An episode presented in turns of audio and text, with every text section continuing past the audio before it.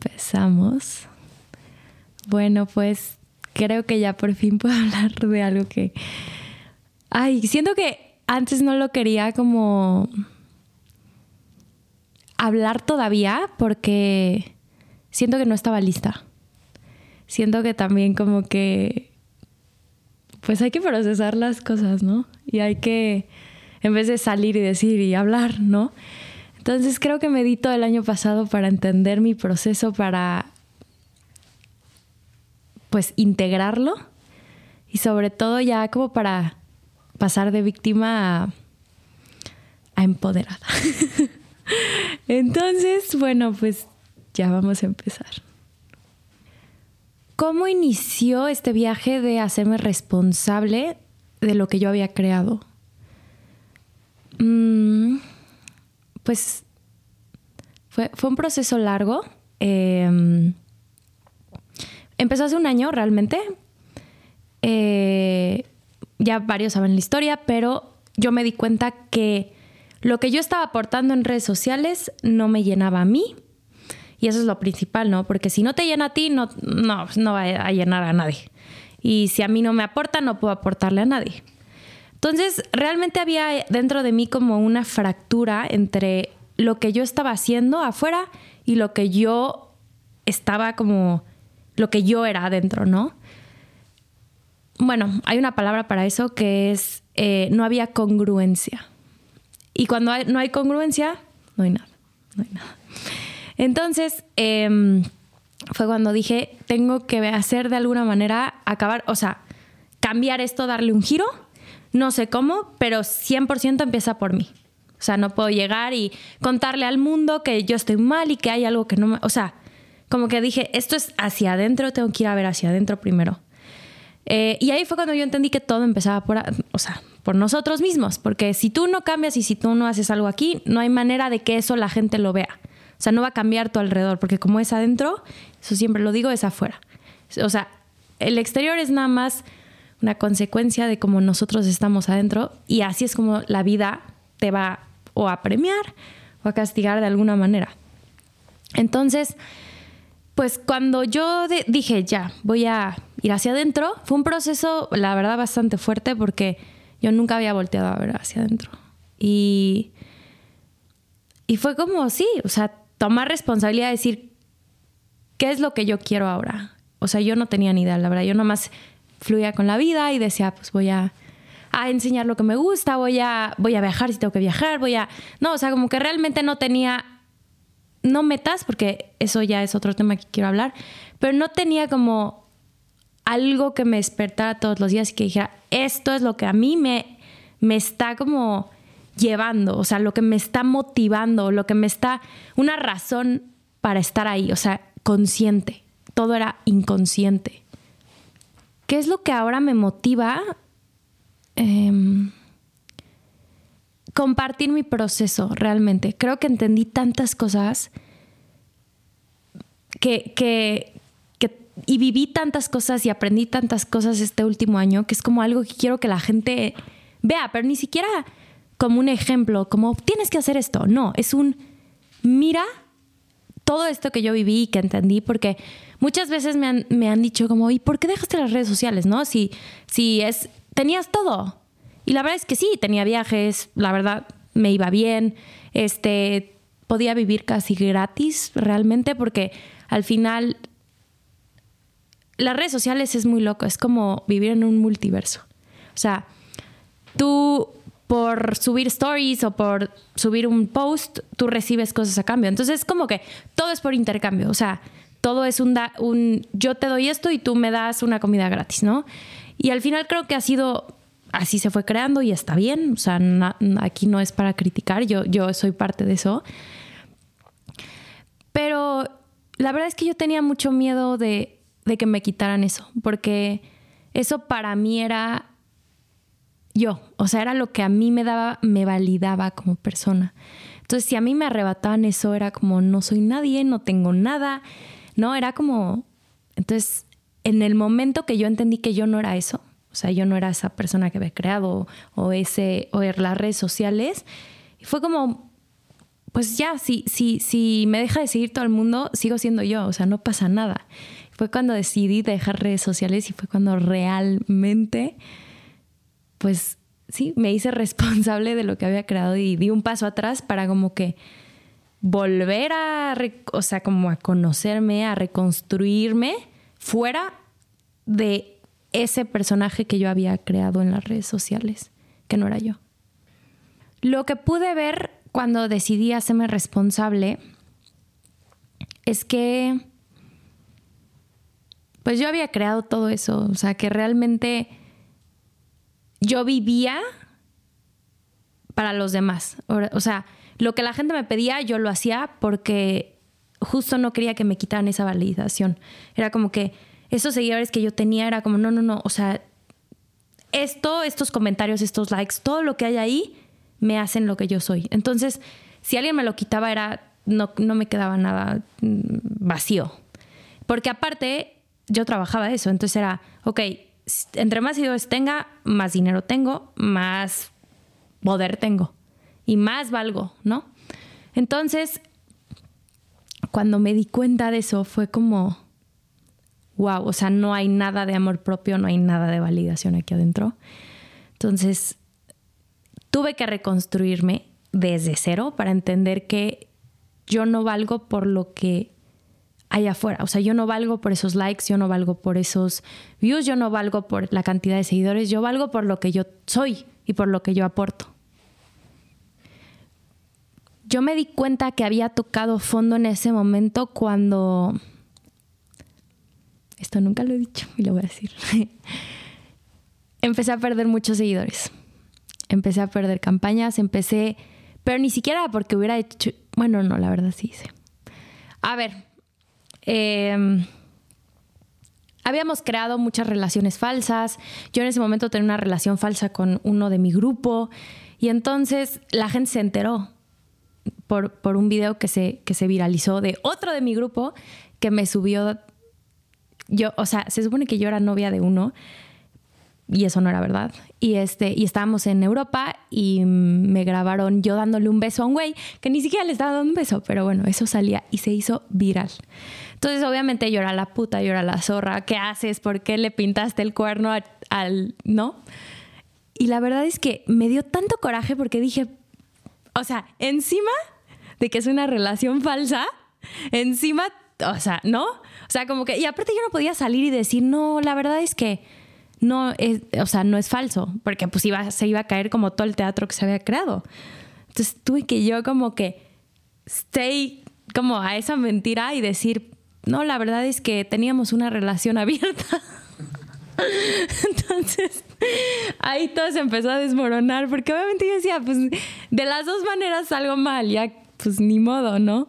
Entonces, me dio mucho coraje porque fue como que, obviamente ahí no me hice responsable porque yo lo había creado, pero yo en ese momento me sentía, dije, híjole, es que no se vale porque a mí me dicen, no porque soy mujer, pero realmente yo lo había creado. Era mi responsabilidad porque yo me puse en ese lugar, ¿no? Entonces, después de eso fue como que todo se empezó a venir abajo porque me, o sea, fue como que esas veces cuando eres chiquito y te cachan una mentira que llevas toda tu vida como haciendo y es como, me descubrieron, entonces te sientes... Yo me palidié cuando me dijeron que me habían... O sea, yo me metí 500 notificaciones, se me cayó el mundo. Yo dije, ya se me cayó mi teatro, híjole, ¿qué voy a hacer? Y desde ahí fue como que la gente dejó de confiar en mí, la gente, y dejé de tener credibilidad. Entonces me empezaron a dejar de seguir muchas personas y hasta mm, no sé, duró un año. La gente me seguía diciendo, güey, ¿por qué le hiciste eso? Y yo, era mentira, pero pues ya como que ya no quise seguir indagando en eso. Lo que me motivó a salir de ahí es que ya no tenía ninguna otra mentira que contar porque nadie me iba a creer, o sea, era como, ya era demasiado, o sea, era ya un teatro tan grande que yo dije, ahora qué es verdad o qué es mentira, ya no sé, ya no sé qué amistades son reales, ya no sé, o sea, ya no, ya esa rayita entre la verdad y la mentira ya no existía. O sea, ya era como, la mentira se había vuelto mi realidad. Entonces, ¿hasta qué punto realmente era una mentira? O ya era mi verdad, ¿no? O sea, era tantas mentiras, o no mentiras, era, o sea, se está creando tanto show que realmente ya mi realidad se volvió un show. O sea, todo lo hacía como para aparentar, o sea, todo, todo era como que, como para que no me cacharan. Entonces, como que me fui escondiendo a mí, a mí, a mí, ya no me quedaba nada real, nada, nada. Yo no tenía ningún gramo de autenticidad. Y ahí fue cuando dije, y eso, esto lo he dicho muchas veces, mi mamá me decía, ya no te reconozco. O sea, físicamente, obviamente había tanto, pues tantas cosas dentro de mí que se me veía afuera. O sea, yo ya no era auténtica. O sea, quería parecerme a otras personas, quería, quería ser todo menos yo. Entonces, cuando me vi, dije, güey, ya no me reconozco, no sé qué estoy, qué chingado estoy haciendo. Nada de lo que he creado es verdad. Nada. Y ahí me asusté, porque realmente se estaba derrumbando mi mundo alrededor. Ya no tenía tantas campañas, ya mi credibilidad se había ido a la shit. Como que hasta la gente con, no sé, o sea, con la que salía, ¿no? Era como que me decían, güey, es que ya no sé si tienes novio, si no tienes novio. No, o sea, tu novio de redes sociales es verdad. Entonces, era como que ya demasiado, demasiada falsedad. ¿Cómo le hice para salir de mi personaje? Fue, fue una travesía, la verdad. Em, lo primero que tuve que hacer realmente es qué no soy, qué de todo esto no soy. Entonces fue un proceso de, híjole, muchas, o sea, mucha terapia, mucho... La verdad fue un camino muy sola. O sea, yo cuando emprendí este camino, mucha gente se fue alejando de mí. Muchas... Sí fue dejar todo realmente, porque fue de, este camino no es, ¿no? O sea, todo lo que yo había trazado hasta ahorita no era. Entonces me quedaba todas las opciones, las miles opciones de lo que sí podía hacer, pero ninguna era conocida. Entonces fue dejar todo lo que sí, lo que yo creía que era, que era todo ese camino que yo había, o sea, hecho hasta el año, hace dos años, y decir, ok, todo esto no soy. Entonces fue voltear a ver al vacío y decir, ok, me voy a aventar así, a ver qué, qué sí soy. Entonces, la verdad sí fue algo muy o sea, no lo pensé dos veces ni tampoco me aferré a nada. Fue todo esto lo dejo en el, o sea, para atrás y voy a ir a, buscar qué sí soy. Y me acuerdo muy bien de un momento con mi psicólogo que, que, trabajamos muchísimo para eso y me acuerdo en el momento que, que me dice, ¿qué eres? O sea, ¿qué eres tú? O sea, como que ve hacia adentro y dime qué eres, qué ves de ti. Y le dije, nada, así vacío, vacío, no veo. Y me dice, trabajamos todos estos meses para este momento, porque ahora que estás en el vacío realmente, o sea, que no hay nada dentro de ti, ahora estás lista, te vaciaste de todo lo que no eras, ¿no? De ese influencer, de esa este, TikToker, bla, bla, bla, bla, ¿no? De todos esos adjetivos que me había puesto encima yo, yo solita. Y fue como, ok, ahora sí estoy lista para volverme a llenar, pero de cosas que sí soy, ¿no? Que soy. Y yo estaba como, híjole, pues un vacío, me siento incómoda, se siente horrible, no, no sé, no, no tengo adjetivos ni para describirme, ¿no? Porque siempre llegas con alguien y le dices, es muy fácil, ¿no? Yo soy deportista, soy tal, soy, soy, no, o sea, eres todo eso, pero realmente nunca te has preguntado si realmente lo eres. Entonces fue como que llegar a ese punto en el que dije, ok, no soy nada y a ver qué soy, qué, qué, qué, qué me gusta. Fue como volver a empezar de cero y fue mientras vivía en la playa, que fue algo increíble porque fue, nadie me conocía, nadie realmente como que conocía mi historia. Entonces fue como volver a empezar de cero y fue algo muy bello. ¿Qué sí soy? Bueno, yo siempre digo esto, soy todo lo que soy. yo creo que soy lo que pasó también, o sea, yo creo que soy esa, esa Manu que que necesitaba atención, que, no, no, se, no se conocía y está bien. Y creo que pude pasar por todo eso para decir, eso no soy, pero sí soy una persona que le gusta compartir, le gusta que la vean, le gusta, o sea, a mí me encanta tener muchos seguidores, me encanta viajar, me encanta, pues ese estilo de vida me encanta, pero también me gusta otro tipo de cosas que yo nunca creí que me gustaban. Me gusta hacer yoga, me gusta desconectarme, me gusta poner los pies sobre la tierra descalza y, y que no haya nadie alrededor de mí. Pero también me gusta estar así llena de personas en un antro. O sea, como que esta dualidad dentro de mí que me costó mucho aceptar, porque yo decía, no, pues yo ahora ya que dejé redes sociales, quiero ser todo lo contrario. Quiero ser espiritual, quiero dejar redes sociales, quiero no comer carne, quiero estar todo el día meditando, ¿no? O sea, me fui a otro extremo totalmente, pues, no, no, o sea, eso ya es otra historia, pero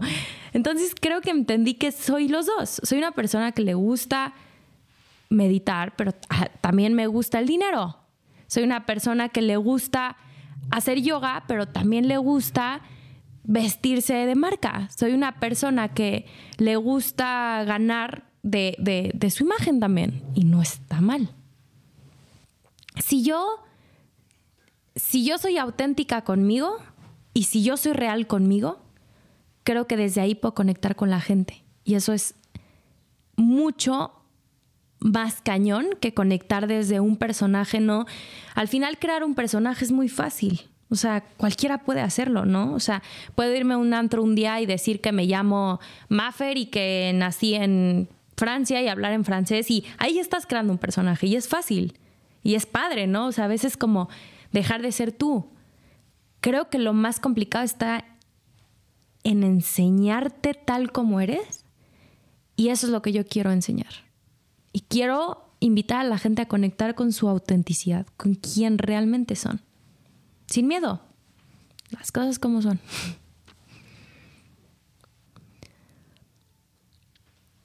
He visto que este proyecto se ha expandido, sobre todo conmigo, porque ha sido un proceso también, ¿no? O sea, desde el momento en el que yo me sentí víctima hasta cuando dije, ok, esto fue mi responsabilidad, hasta, ok, esto que yo estoy viviendo, ¿no? Que es algo que al final estamos todos en esto, en las redes sociales, puede que yo lo sienta, pero sé que tú también y sé que mis amigos, o sea, no es algo que solo nos está pasando a nosotros los que tenemos seguidores. Creo que nos le pasa a todo el mundo, ¿no? Esa ansiedad de, de seré suficiente, porque eso es algo creado por esto, ¿no? O sea, es nunca es suficiente. Nunca tuve los likes que quería, nunca tuve los seguidores que, o sea, te crea un nivel de como de ansiedad donde yo al trabajarlo, ¿no? O sea, como que puedo salir y decir, sí, yo también me pasa esto.